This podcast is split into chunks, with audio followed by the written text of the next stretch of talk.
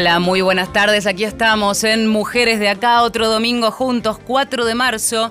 Hasta las 3 de la tarde vamos a acompañarlos. Eh, hoy sin Marce Ojeda, que está con sus merecidas vacaciones en la playa escuchando el programa, así que te mandamos un besito grande. Eh, y a falta de mi coequiper, eh, dijimos, bueno, vamos a invitar a varias, vamos a hacer varias en el estudio. Así que ya mismo y con la voz un poco quebrada, eh, con una semana difícil, vamos a presentar a nuestras dos invitadas, quizás sean tres, pero casi, casi que hoy ya seremos dos. Sofía Gala Castiglione, buenas tardes. Buenas tardes. Julieta Cayetina Caj. Sí, Caj. Caj. Caj. Hola, ¿cómo va? Estuve practicando un montón. Sí, salió Nunca mal. sé cómo- sí, Porque la gente... ¿Te querés sacar el galletina? ¿Ya no querés ser más galletina? No, ¿Lo estoy tratando de encontrar un nuevo, cerca, de nuevo- no. un nuevo Una camino. nueva faceta, Despegarme no. de ustedes, sobre todo. Ya te lo tacho, ya te lo tacho. Bueno, eh, Tamara Petinato es la tercera invitada eh, que por un temita familiar quizás no venga, pero la nombramos porque es parte de lo que motiva, en definitiva, eh, la, la visita, la invitación, y tiene que ver con la obra que llevan adelante juntas, Confesiones de Mujeres de 30, ya vamos a hablar de la obra. Eh, tercera temporada, Sí. ya. Y van a seguir, por lo que... Sí, sí. Hasta parece. que nos aguantemos, seguimos nosotras. Bueno, enseguida vamos a hablar de la, de la obra que, por supuesto, ya en un programa que se llama Mujeres de Acá, esto se podría transformar. Ya los confites se los terminaron, así que bueno, quedará Yo el me comí dos paquetes. en un de minuto uno. y quedaron, quedaron las agüitas. azúcar, hace mucho calor. Este, así que bueno, vamos a hablar de temas de mujeres, no solamente de la obra, sino eh, de lo que tiene que ver con la agenda de mujeres también, ¿no? Eh, que nos atraviesa a todas en cualquier lugar de la sociedad que nos toque. En este caso, como figuras públicas, eh, muchas veces también es importante. La, mirada que tienen sobre determinados temas. Así que quien quiera se puede sumar vía Twitter, arroba mujeres870, el mail mujeres870, arroba gmail.com. Arranquemos por la obra, que es lo que nos convoca, ya después iremos chiveando en distintos momentos del día, de la tarde. Em, pero lo que pensaba es em, ¿Cómo se reformula? Vamos a empezar con eh, Julieta. ¿Cómo se reformula una obra pensada eh, hace, no sé, 20, 20 y pico de Sí, años? más de 20 años. que necesariamente tiene que este, pensar nuevas, nuevas formas cuando lo que habla es de mujeres, en un momento particular en el que los temas de mujeres están muy en agenda.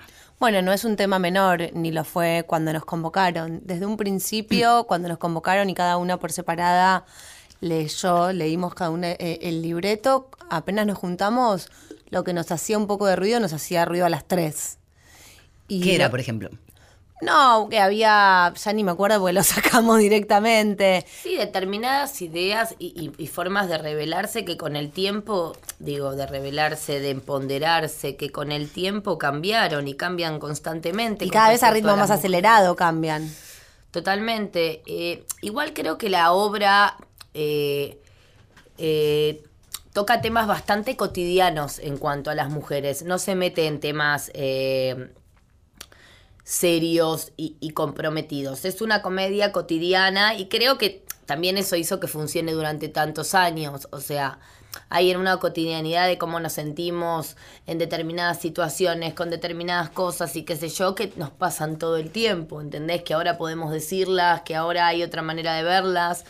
Pero las mujeres siempre fuimos las mismas en los noventas y ahora. Sí. O sea, las mismas mujeres que vivieron las mismas cosas. Ahora con más empoderamiento, con, con más posibilidades de, de darnos cuenta que son las cosas que, que nos merecemos y de las que nos tenemos que hacer cargo como mujeres. Pero eso no significa que las mujeres de los 90 no sufrían eh, los mismos problemas que Y hay cosas en las que estamos atravesadas claramente No, a lo no- largo de las décadas. Y que Sí. tampoco, digamos, si bien estamos viendo momentos históricos los últimos años como mujeres y, y todo el avance que, que está, se está dando cada vez más, eh, también no dejamos de ser nunca las mujeres que tenemos problemas cotidianos y que nos pasa lo mismo y que podemos tener Sí, una- las una- mujeres- un pensamiento muy profundo sobre determinadas temáticas, pero después llegamos a nuestra casa y, y no es un cliché tener la ser problemática que tiene. Es complicado Claro. hasta, hasta en lo cotidiano y hasta en lo cotidiano hay una referencia a, a- a cómo eran las cosas en un momento y cómo cada vez tienen que ser y cómo aprendemos cada vez a hacer de una manera.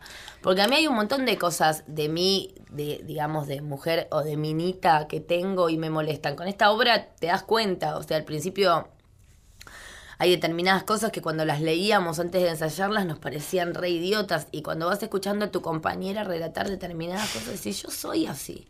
Yo me Bueno. pongo 350 Claro. cremas y me fijo la cantidad de canas que me salen. Soy también eso. Exacto. ¿Por qué no voy a hacer también eso? Soy todo lo que tengo ganas de ser y eso también es importante que no se pierda también la posibilidad de, de ser eh, eh, cotidiano y, de relajarse, más en el, en el arte y en el entretenimiento. O sea, es importante que cuando tenemos estas situaciones tan pesadas y tan serias, haya una posibilidad de verlas desde un lugar más relajado. Y me parece que la obra tiene que ver con eso. Bueno, eh, vamos a, a recordar el texto Domingos de Olivera, la adaptación de Flora Alcorta y de Vero Lorca. Flora Alcorta estuvo el año pasado acá, hablábamos de humor, un poco pensar en ese tono en que, en que puso, en que se puso a revisar la obra y a adaptarla ya, este, nos hace acercar un poco a que seguramente estuvo trabajando esos conceptos, pero también es cierto que hay otros que nos atraviesan, la pareja, los hijos, los mandatos de la belleza, eh, que, que podremos ponerlos en jaque o, o cuestionarnos, pero también hay que asumir una cuota que, que la tenemos, no sé, Pero impregnada. aparte hay que también pensar que más allá de como mujeres, como seres humanos y como personas,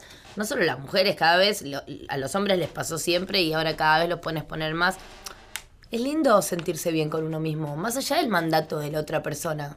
El otro día lo hablábamos, Es ¿no? lindo estar contento con uno y sentirse Y gustar. bien. Sí, y gustar, Y y gustarte pero a vos principalmente mismo. gustarte a vos mismo. Eso es lo que hablamos Justamente, o sea, principalmente poder eh, sentirte bien, que, eh, o sea, porque todas esas cosas tienen que, me parece que viste que hay una situación, me parece que el extremo no es lo radical, ¿entendés? Que, es, que o sea, que se cree que lo extremo y no, y ahora salgamos todas con pelos que yo, mirá, los tengo en este momento, o sea, Sí. con pelos y, y mal vestidas y caguémonos en todo y vamos, vayamos a parir con dolor. Y, y me parece que justamente la idea del feminismo y de es que cada una pueda elegir.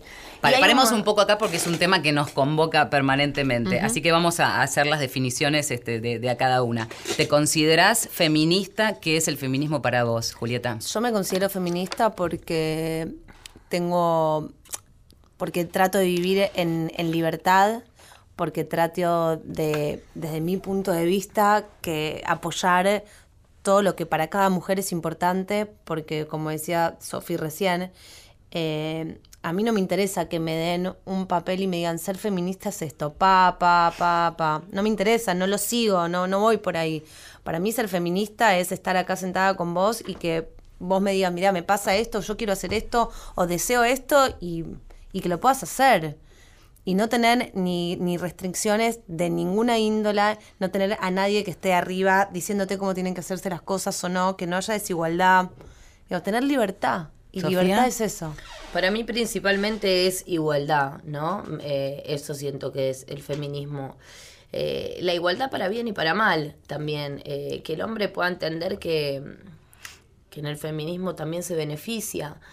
Que, que el, el amo de casa no va a ser un vago. Y el peso que le quita al varón, Ni hablar. esta con cuestión eso. hasta sentimental. Y pero del- yo, a mí a mí yo siempre trato de y más cuando tengo una charla de estas características ir a las pequeñas, o sea, porque si no cuando, o sea, a esa simple idea, a la idea que quedarte en tu casa, cuidar a tus hijos sea considerado algo importante, sea considerado un trabajo para vos también y no seas el vago que mantiene la mujer, como le pasa a un montón de tipos.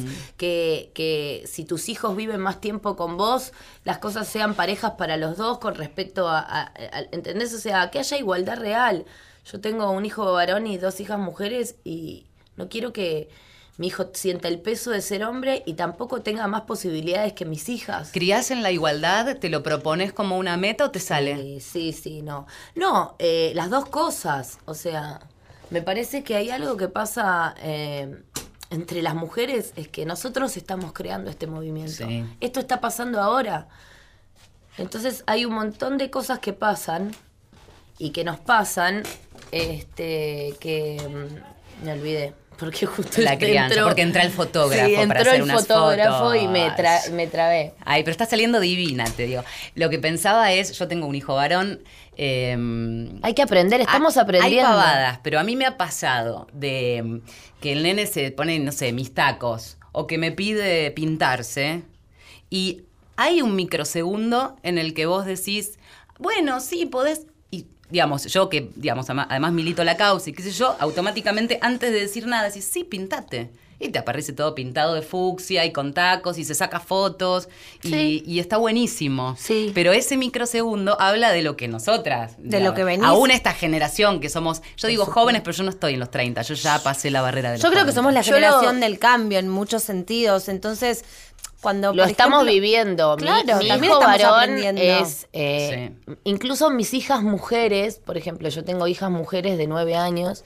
Mi hijo varón todo el tiempo se pone vestidos, todo el tiempo se maquilla, es Se fanático de David Bowie, se pinta las uñas. Ahora mi marido está con las uñas pintadas como él porque le enseña todo el tiempo a, a abrirse a su papá. O sea, Julián, eh, porque Dante ya sí en él viene algo que en mis hijas no, no llegué a ver y que en él lo veo muy marcado, que es como una falta de conciencia sobre la idea eh, tan marcada del género. No la tiene. Qué genial. O sea, no la tiene. Yo lo puedo ver en él que no la tiene, que no, o sea, que no entiende el concepto de que vestido es de ne, o sea, o que no es importante o trascendental para él como lo, lo es en la sociedad y lo fue un montón de tiempo. Me, y me pasó con mi hija mujer que un día me estaba diciendo, en mi casa no es problema, cada uno se expresa como quiere. Y me dice, a Dante le gusta ponerse vestidos de nena. Y mi hija tenía puesto un jean y le digo, bueno, sacate los jeans porque eso es de varón, digo, de última. Claro. ¿Entendés? No, no, no. Me dice, y mm, hay algo de eso, o sea, incluso las generaciones, no la posterior a nosotros, sino la de después, la de mi, la de mi hija, o sea, esto es muy reciente. Es muy reciente. Lo estamos creando ahora y, y nuestros hijos, yo supongo que, que, bueno, por lo menos la generación del más chiquito, que es del de 2008, 2014, Ay, perdón, no puedo creer 2008. que alguien nació en 2014. De 2014 eh, van a tener eso mucho más Obvio. abierto. Por eso cuando hubo, por instalado. ejemplo, hace poco determinadas declaraciones eh, de gente más grande, de otras generaciones totalmente, yo personalmente no me quedo en castigar o en ir encima de esas declaraciones porque para mí lo más importante de que esas cosas salgan a la luz o que se digan es que nuestra generación sea el que hace el cambio para que las Sí. generaciones que vienen vean que eso es lo que está mal. Para mí lo importante ya no es por un ciclo de la vida tal vez, no sé, pero que una persona de 80 años cambie la mirada, que sería hermoso que lo haga, que- porque un proceso de la vida.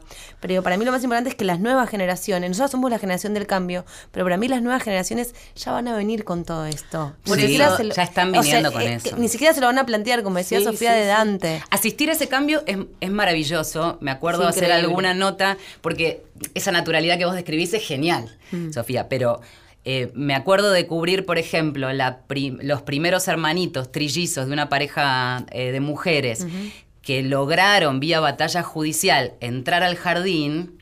Y que los compañeritos, y te estoy hablando con permiso de entrar cámaras y todo, y los compañeritos se movían con una naturalidad, que lo que hacían era darle el ejemplo a esos padres que estaban mirando la tele porque era la noticia era noticia Es que el porque era excepcional ¿sabes? eso. Es que eso es lo que tenemos. El niño no tiene esos conceptos. Tal Por cual. eso tenemos en nuestras manos la posibilidad de, de evolucionar.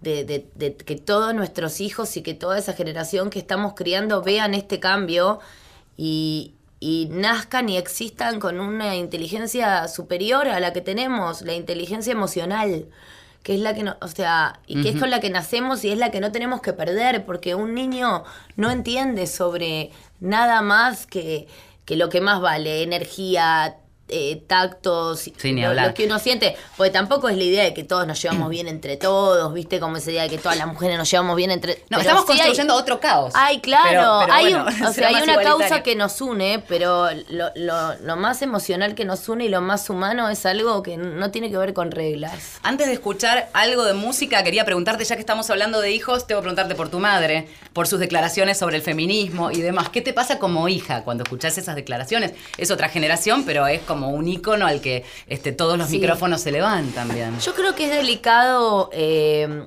eh, no es lo mismo eh, la opinión creo que puede dar un hombre que una mujer, ¿no? O sea, me parece que estamos todas en una causa y lo más importante es no confrontar con la otra, sino de alguna manera llegar a un acuerdo en común, porque no existe una mujer que, aunque no se dé cuenta y aunque no quiera, que no sea feminista, porque por algo de supervivencia vamos a necesitar... Y más alguien que batalla de una manera en donde más allá de lo que ni hablar. En el caso de, mi madre y su manera... Eh, de, bueno, nada, para mí es un símbolo de mujer eh, siempre me crió sola, laburó toda su vida, o sea, para mí no existe otro concepto que el de la mujer eh, fuerte, no lo y todo eso es gracias a ella. Hablamos mucho sobre el tema, ella tiene sus ideas, yo tengo las mías. Creo que hay algo en que cuando ella habla de que le parece retrógrado y, y vetusto y qué sé yo, se refiere a una idea que tenemos muchas mujeres cuando razonamos de determinada manera, que es que no entendemos cómo puede ser que no todo el mundo las entienda. Entonces, en el caso de ella, como ella entendió todo esto y se lo planteó en los 70, y yo le digo que bueno, que esto tiene que ser algo global, que aunque individualmente a lo largo de la vida muchas mujeres lo han entendido, porque, o sea, siempre hubo mujeres que se rebelaron y que se empoderaron, eh, empoderaron pero ahora hay algo masivo y hay algo global y, bueno, y ahí tiene que transitarlo de nuevo, aunque ya lo haya transitado individualmente, ahora es colectivamente. Ahora es colectivo. Y vamos a escuchar ahora sí un poco de música. Es Liliana Felipe, Las Histéricas. Las histéricas somos lo máximo. Las histéricas somos lo máximo. Extraviadas, boyeristas, seductoras, compulsivas, finas divas arrojadas al diván de Freud y de Lacan Ay, Segismundo, cuánta vanidad, infantiloide y malsano, el orgasmo clitoriano. Ay, Segismundo, cuánta vaginalidad, el orgasmo clitoriano se te escapa de la mano. Ay, Segismundo, de tan macho ya no encaja, no me digas que el placer es pura paja lo demás correspondo a tus teorías. Estoy llena de manías, sueños, fobias y obsesiones. Solo tu envidia del pene y el diván de tus eunucos administra mis pulsiones compulsivas. Como me duele este mundo, Segismundo, la parálisis, la envidia, la neurosis nos gobierna. Como me duelen los pobres, como joden la miseria. Ahora sí que lo de menos es la histeria. Las histéricas son lo máximo. Las histéricas somos lo máximo. Solidarias, fabulosas, planetarias, amorosas, superegos moderados, unilingüos para todas a placer. Ay, Segismundo, cuánta vanidad, infantiloide y malsano, el orgasmo clitoriano. Ay, Segismundo, cuánta vaginalidad el orgasmo gregoriano se te escapa de la mano. Ay, mundo tan macho, ya no sé si poner punto final o ponerle el punto G. Hasta las 15, mujeres de acá.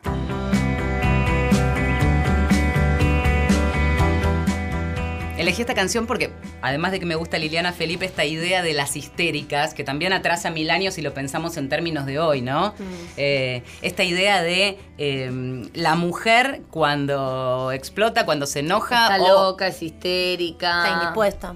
Hay una película genial, me olvidé el nombre, después la, después la vamos a, a tuitear, que es el momento en el que, siglo XVIII, eh, un médico descubre el consolador, lo genera, el vibrador. Elena Tritek hizo la obra de teatro con Gloria Carrá y Luciano Cáceres. Em, no me acuerdo el nombre. Yo tampoco. Y Almeida también, excelente. Es excelente porque además te asistís a ese descubrimiento en donde eso funciona como una especie de aparatito médico que te relaja. Relajar, claro. Bueno, también el descubrimiento del placer del clítoris en otro momento, en base a una mujer que supuestamente tenía un clítoris más, o sea, un clítoris más grande de lo habitual y de esa manera pudo él darse cuenta que ese era una zona de, No, bueno, en un principio que el clítoris era para sacar, o sea, no servía para nada. Por eso mismo te estoy diciendo y las mujeres como matriz reproductiva. Y como muchas mujeres empiezan a curarse de una cosa que las mantenía tristes, que era la fucking depresión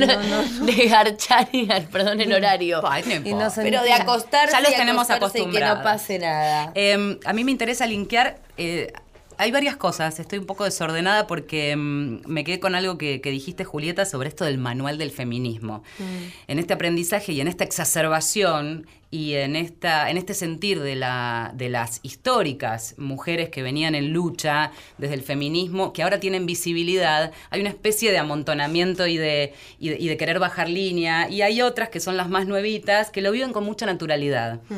Eh, y esto que digo y que decías vos, lo linkeo con eh, que hay una especie también de, mm, a ver, de persecución, ¿no? De cada cosa que se dice entre las redes sociales y cobra mucha relevancia y se va ahí a la cultura del scratch, cosas con las que en lo personal no estoy de acuerdo, pero que ocurre y mucho. ¿Cómo se maneja la crítica? Digo, ahora desde el mundo del espectáculo que ustedes ocupan, desde esa visibilidad, de saber qué opinás, llámese D'Artés, llámese Petinato, y vamos a decirlo porque estaba Tamara Petinato invitada también y obviamente iba a ser una de las preguntas que podía llegar a hacerle, este, en donde esto ocurre es cuestionable y se te van todos al humo. ¿Cómo se vive? ¿Cómo, cómo te manejas como, como persona pública?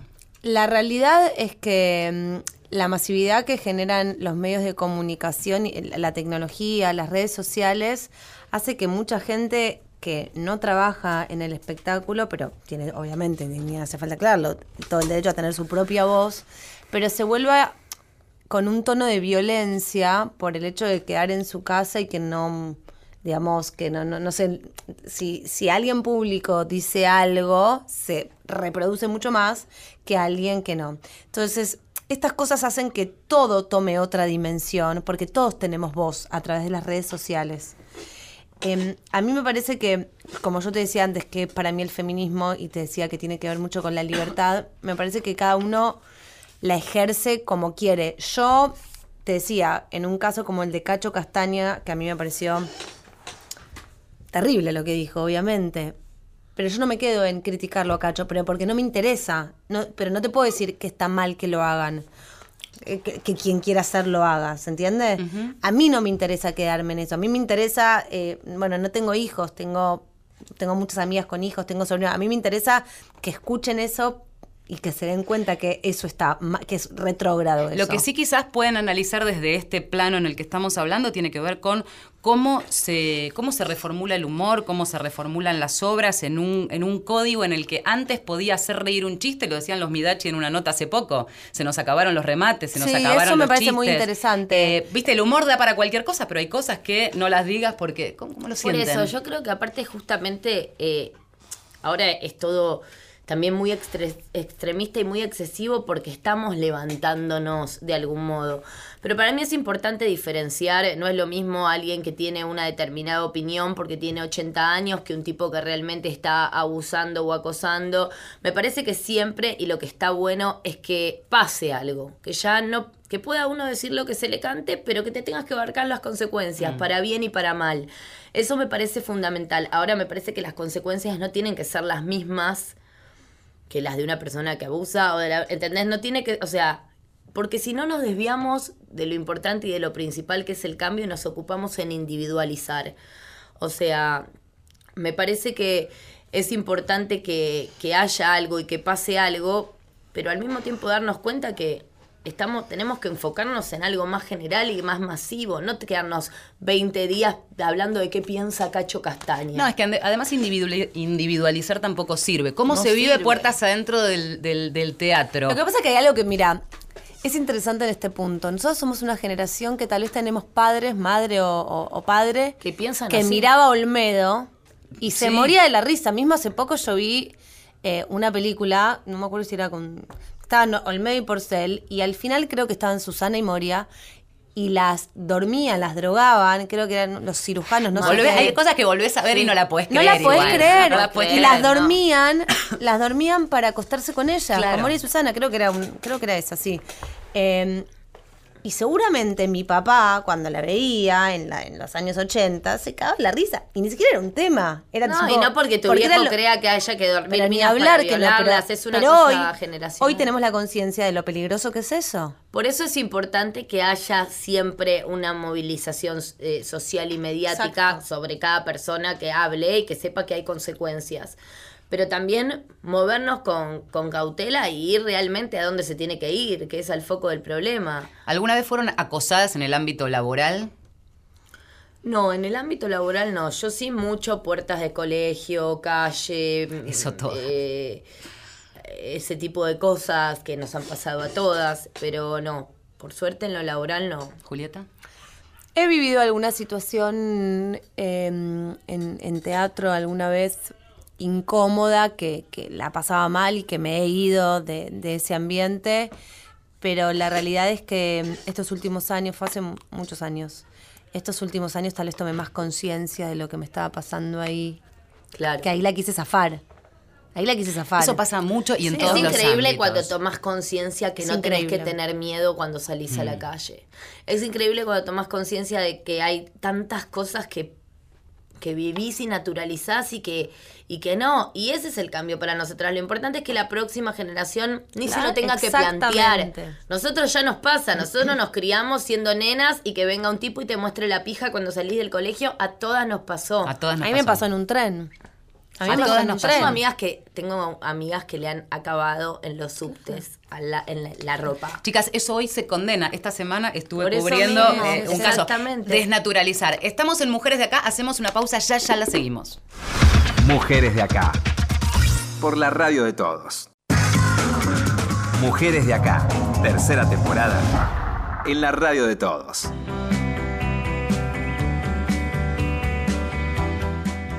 Seguimos en Mujeres de Acá hasta las 3 de la tarde. Quédate en Radio Nacional. Marcela Ojeda está de vacaciones, así que eh, le mandamos un besito. Mientras tanto, acompañadas por Sofía Gala Castiglione, Julieta Cayetina, le sacamos el Cayetina. Ya, ya está. ¿Te lo extirpaste o No, yo prefiero seguís? que vos me digas galletina porque Caj no te sale. Tenés razón.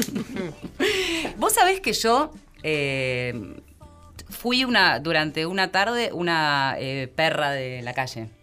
Digo porque sé que fuimos rivales en algún momento. Cuando hicieron el concurso, yo participé. Pero rival afuera. con quién? Porque vos después, eh, yo te odié un rato cuando vos No. entraste en, en, claro, a ser movilera de, sí, de Ay, Andy. perdóname, no, no sabía. Pero igual, bueno, después me caíste Pero mira lo bien que te, mira lo bien que te va. Igual, viste, me... Ahora estarías boludeando Ahora en el teatro, haciendo boludeces en perro de Ahora serías galletina, que es un bajón. Es un bajón. Así que menos mal que te fuiste por verdad- el otro lado. La verdad, vos me cagaste a Al, mí. al final te un favor me hiciste. Bueno, eh, estamos acá hablando de. Vamos a hablar un poco de la obra. Confesiones de mujeres de 30. eh, viernes y sábado. Ayúdenme con la hora que no me la anoté. Los viernes a las 9 de la noche y los sábados a las 9 y media. Y vamos a hacer algunos domingos por el Gran Buenos Aires y demás, que bueno, todas esas fechas se pueden ver en, En nuestras las- redes claro. sociales, ya sean las Twitter, nuestras o la de la obra. Esta obra da mucho para, en esta época del mes de la mujer y todo, ¿están haciendo alguna gira, eh, alguna función? ¿Lo las convocan aparte para hacer alguna presentación No, o no? no particularmente, no, no, no. Hacemos nuestro, nuestros horarios y sí van muchas mujeres, hay chicas que van para despedidas de solteras, grupos de, de minas y demás, pero no, no, no hacemos funciones particulares. Ok. Em, ¿Vos estás sola? Julieta? No, estoy en pareja hace Ah, muchos estás en años. pareja. Sí, ah, sí, no, porque hablabas antes de una cuestión que tiene que No me vas a decir que también en me momento estábamos en ese casting y mi- No, te lo pido por favor que eso no me lo digas. No, no, porque pensaba eh, esta cosa de laburar la, la soledad y estar, por algo que dijiste antes, que me quedé colgada con el estar contento con uno mismo. Y eso es Mm. un laburo que normalmente se hace sola, en un periodo o en una etapa sola. No, yo estoy en pareja hace muchos años, pero tengo una. formamos con, con mi pareja una pareja bastante especial en el sentido que. ¿Viste la, eh, la típica frase de la media naranja, que obviamente me parece una ridiculez? Sí. Pero si tuviese que utilizar eso, es que realmente somos dos seres por separado al 100%. Dos naranjas. Somos dos naranjas. Y Cuando nos juntamos. Hacen un jugo riquísimo. y cuando nos juntamos seguimos siendo dos naranjas. Claro. Eh, no, no, no, no vamos a media. Entonces, realmente tengo como una construcción de mi vida personal, en, no en soledad, porque nunca estoy en soledad, porque tengo, estoy rodeada de gente siempre, pero, pero muy personal. ¿Vos cómo lo vivís, Sofía? Tu independencia, tu figura pública, digamos, todas esas historias Mm. no, que a veces... yo siento que, que, que el, el amor y la satisfacción con una misma es muy es se puede dar sola y se puede dar en pareja. Primero porque yo tengo una pareja que es mi amigo, principalmente es mi compañero.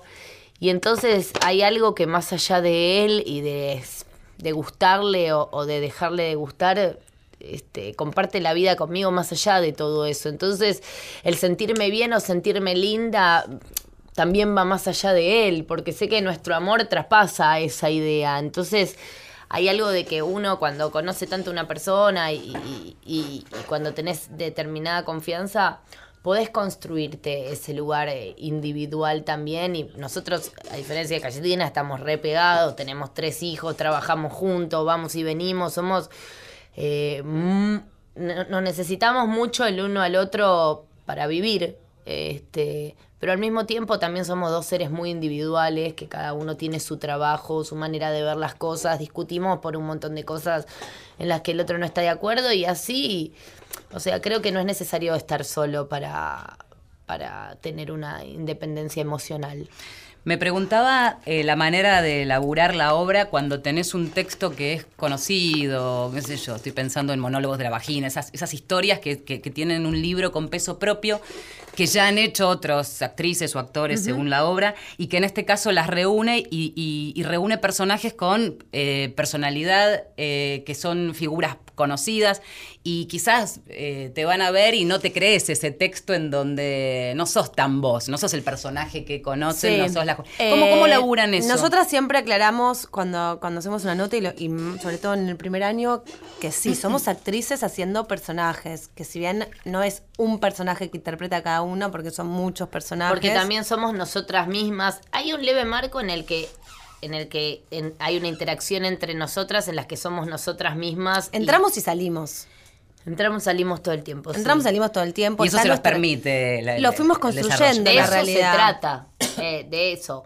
Porque uno cada vez que está mostrando los monólogos, si vos querés que cada monólogo, que la gente crea que esa sos vos... Y si no es eh, difícil eh, creérselo. Es, es, es, una locura, porque habla de extremos, o sea, para que justamente exista la identificación cada historia es muy puntual, como para yo contarte mi, historia puntual y que un grupo, o sea, uno tiene que ir al grano donde nos identificamos todas, ¿entendés? A la situación esa que más allá de que seas vos, ella o yo, llegamos a ese lugar en nuestra psiquis, de nuestra manera de pensar, en cómo nos sentimos. Igualmente, con la temática de la obra y los temas que se tratan, ¿no? Bueno, justamente, y nosotras tres que tenemos personalidades distintas, pero hay un punto en que no somos mujeres de quedarnos calladas o que nos resbalen las determinadas cosas.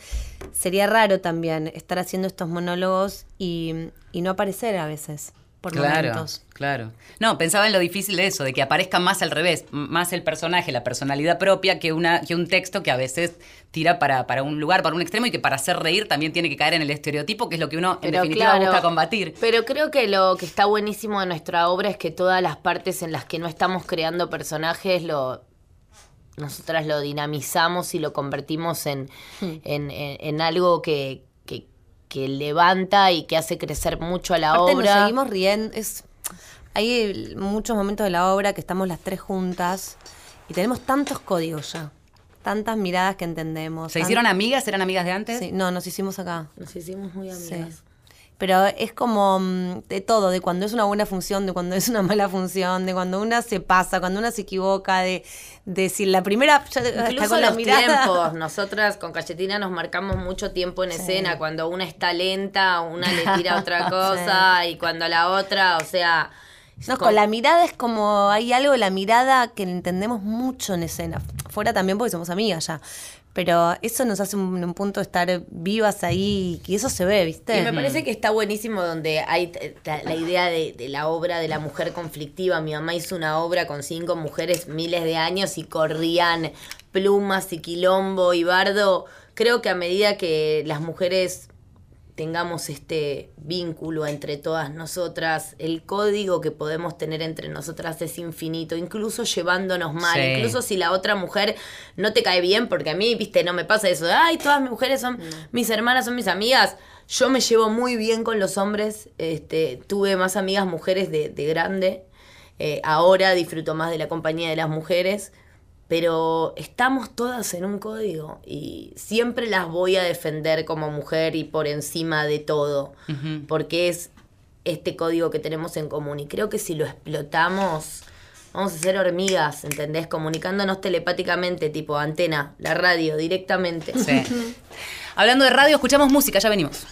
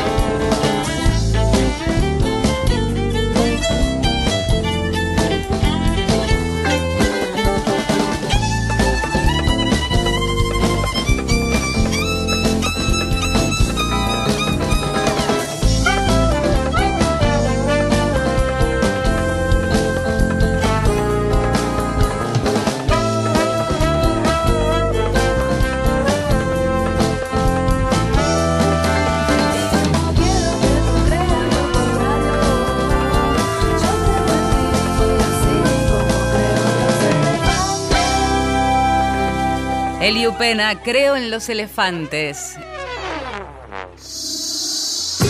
Marcela Ojeda y Valeria San Pedro. Mujeres de acá.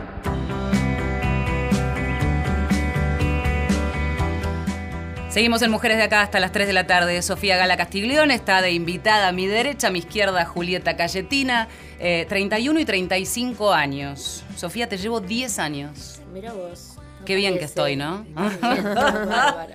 O yo estoy hecha mierda. Todos los días. hago Sobre este- todo los segundos, la verdad que sí. Pero quiero, quiero decirte que me conmovió muchísimo Alanis. Me alegro. Es una película, bueno, la recomendamos en su momento acá en el programa. eh, es un programa donde además hemos hablado en su momento. Es un debate caliente, pesado, el de la prostitución. Me gustaría saber cómo, cómo lo viviste vo- vos, si te cambió en algo, una mirada previa, una posterior. Creo que eh, se acerca mucho la interpretación tuya a lo que podemos imaginar. Yo, como periodista, he hecho algunas notas y demás, pero uno no tiene más que aproximaciones.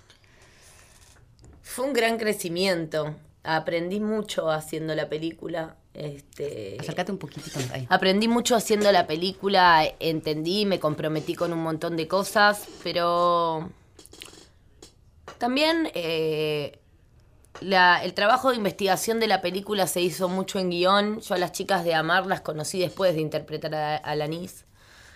Porque me parecía que era más importante que más allá de lo que estemos hablando, realmente pase algo con la interpretación que hable desde ese lugar en el que todas nos identificamos nuevamente. O sea, a, mí no me interesaba que Alanis s- sea un pedazo de algo que yo haya visto o, esté basado en nadie.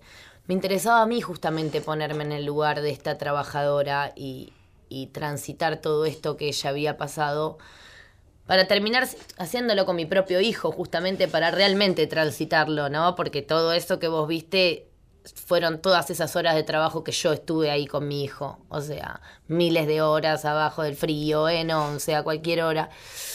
Entonces, eh, este, cuando terminé la película me di cuenta que yo hubiera hecho lo mismo este, que Alanis en su situación y eso fue lo que más me hizo crecer de todo y creo que bueno, que, que por ahí es lo que más la, la gente que, la, que le conmueve esa película puede ver, que yo realmente estaba viviendo todo eso con la intensidad y la seriedad que, que representa todo, todo este camino que ella vive en estos días. Y lo estaba viviendo en carne propia y lo estaba viviendo tan involucrada que lo estaba viviendo con Dante.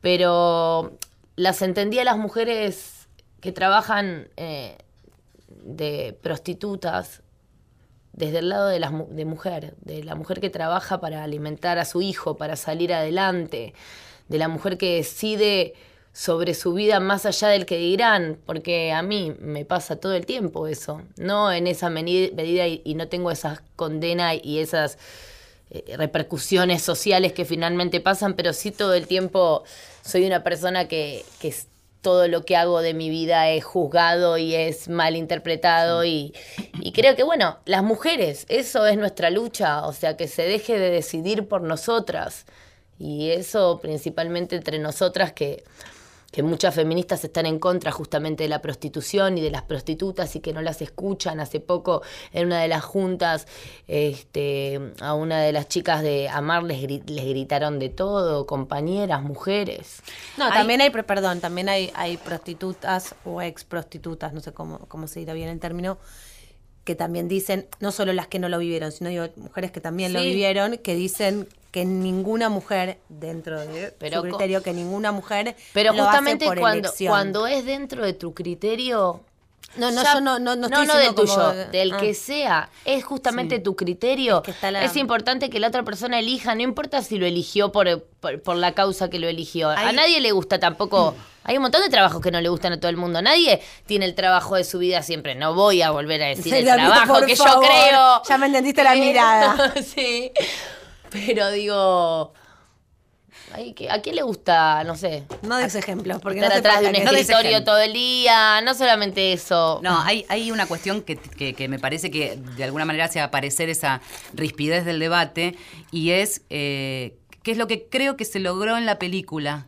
Eh, yo me fui con la sensación de que, de que la viera uno u otro lado de la grieta de la prostitución eh, podían llegar a sentir esa identificación. Y eso me pareció Porque justamente- fabuloso, porque, porque las posturas son este, muy extremas. Y ningún extremo sabemos que llega, lleva a, ningún, ningún lado. lado. Nosotros tuvimos acá sentadas a Lika Kinan, y es este, una de las, de las referentes que cuando la escuchás en su historia, te hacen dar cuenta también de otra cosa, y es el camino que hizo como víctima. Y sentir que ella durante mucho tiempo era una de las que decía yo estoy eligiendo esto y que en algún momento algo le Se hizo un clic. cuenta que no. ¿Con Sonia Sánchez no hablaron?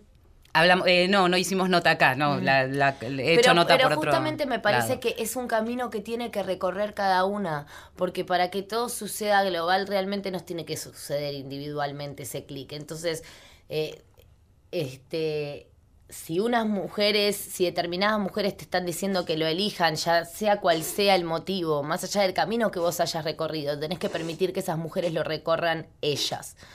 Porque si no, no hay forma, ¿entendés? Estoy hablando de lo que vos decís, ¿no? De estas mujeres que dicen, yo también creía que lo había elegido y en un momento la cabeza me hizo clic. Pero no podés combatir a la que todavía no llegó a ese lugar También- y a la que está trabajando para vivir, porque no nos olvidemos que es un trabajo y que toda la sociedad y que toda esta cultura y que todo este sistema económico nos obliga a hacer esto. Por supuesto que, que nadie elige ser prostituta, porque nadie, nadie Hay quienes te dicen que sí también. Pero es que sí, pero que sí, pero nadie debería tener que trabajar para comer. Entonces, sí, ¿entendés? Todos deberíamos, ¿entendés? Para tener nuestras necesidades básicas. Yo creo que la gran diferencia de aquellas que dicen que lo eligen es aquella que puede elegir, entre otras cosas, por ejemplo, un, un rango de clientes. La que está, eh, la que encontrás en Constitución, Claro, la que tiene el hijo, que tiene. Esa ahí, Por porque también hemos hablado con las fiscalías este, que hacen el trabajo para desarmar las redes de trata. Y, y Es muy también complicado. Yo Muy siempre que hablo y que, y que hablo desde una posición, hablo por supuesto desde la posición que justamente estoy tomando, que es de las mujeres que lo eligen Mm. y defendiendo a esas mujeres que sea la mayor, la menor cantidad de prostitutas, ¿entendés? En, en, en una, en una generalidad también se sientan apoyadas, porque yo apoyo a todas las mujeres, a las que lo eligen, a las que no lo eligen, a la- ¿entendés? O sea, todo tiene que ser un crecimiento y la verdad, ninguno de nosotros, ni la prostituta, ni el que trabaja de canillita, ni siquiera el que trabaja de médico, debería hacerlo para comer, para vivir. Ay, pero estás hablando de una sociedad que no existe, Sofía. Y sí.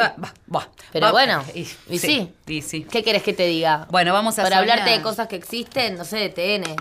Y bueno. Ponele. Ponele. Eh, ¿Sabés que trabajo en TN? ¿En serio? Ay, Bueno, sí, mira. soy cronista de TN. Ahí tenés, Sí, de lunes a viernes, pero después hago otras cosas también.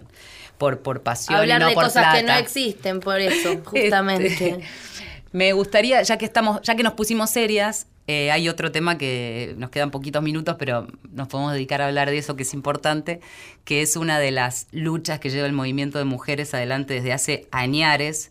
Solo desde hace 12 años vienen sistemáticamente intentando hacer penetrar un proyecto de ley en el Congreso y tiene que ver con la despenalización del aborto.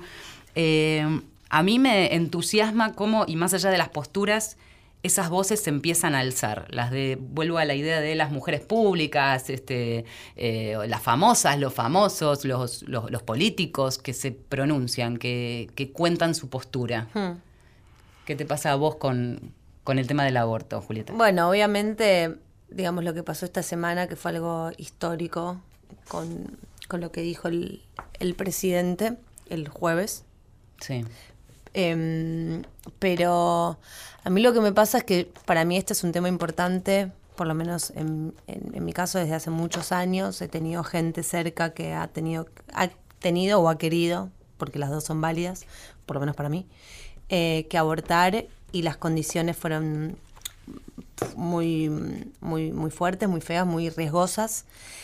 Entonces, eh, a mí lo que me pasa es que obviamente me parece un logro lo que está pasando ahora, es indiscutible en mi cabeza.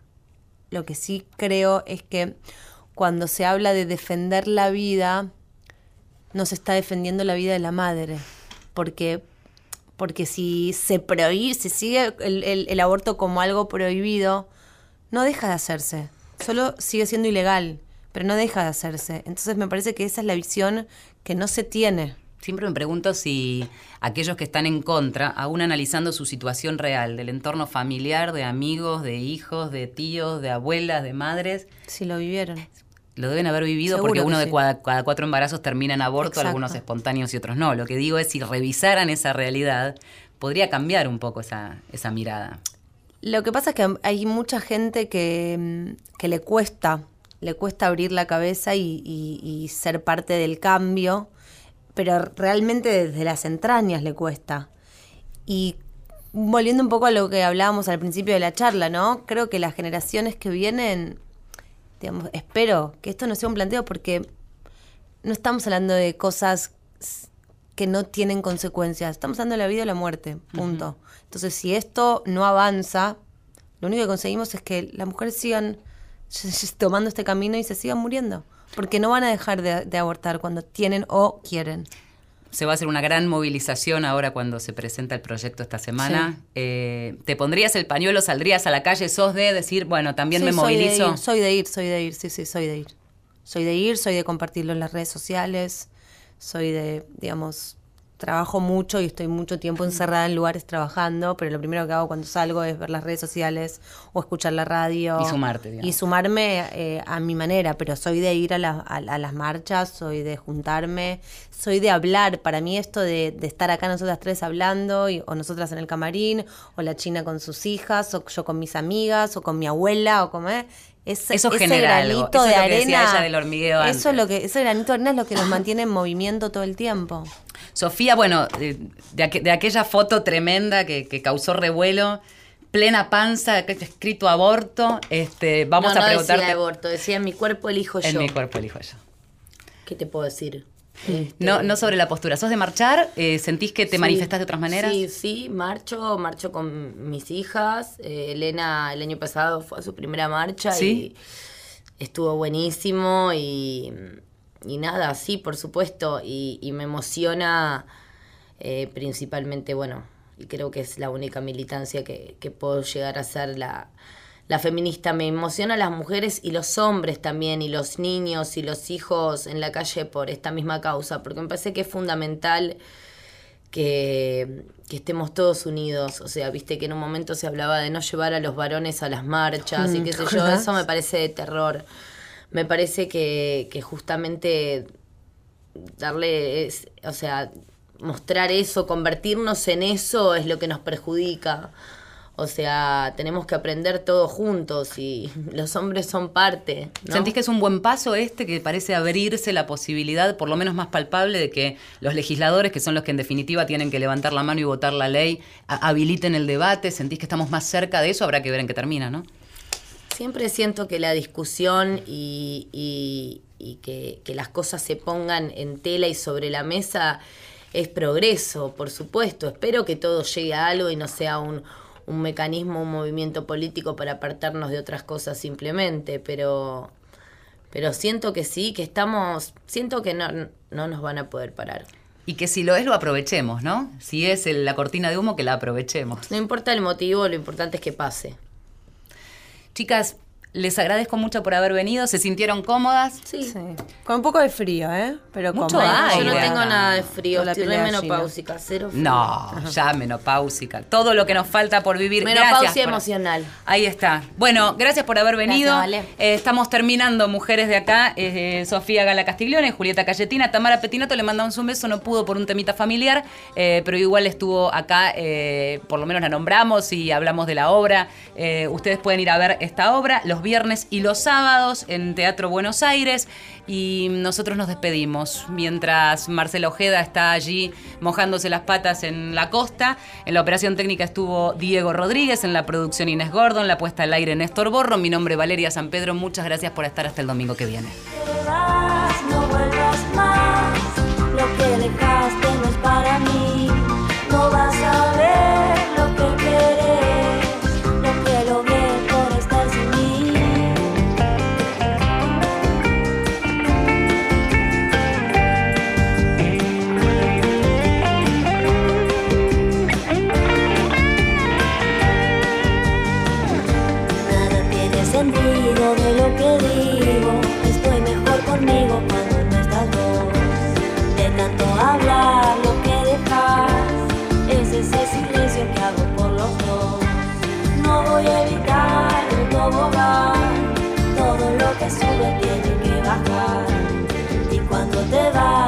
a viajar, las nubes se despejan y vuelvo a empezar.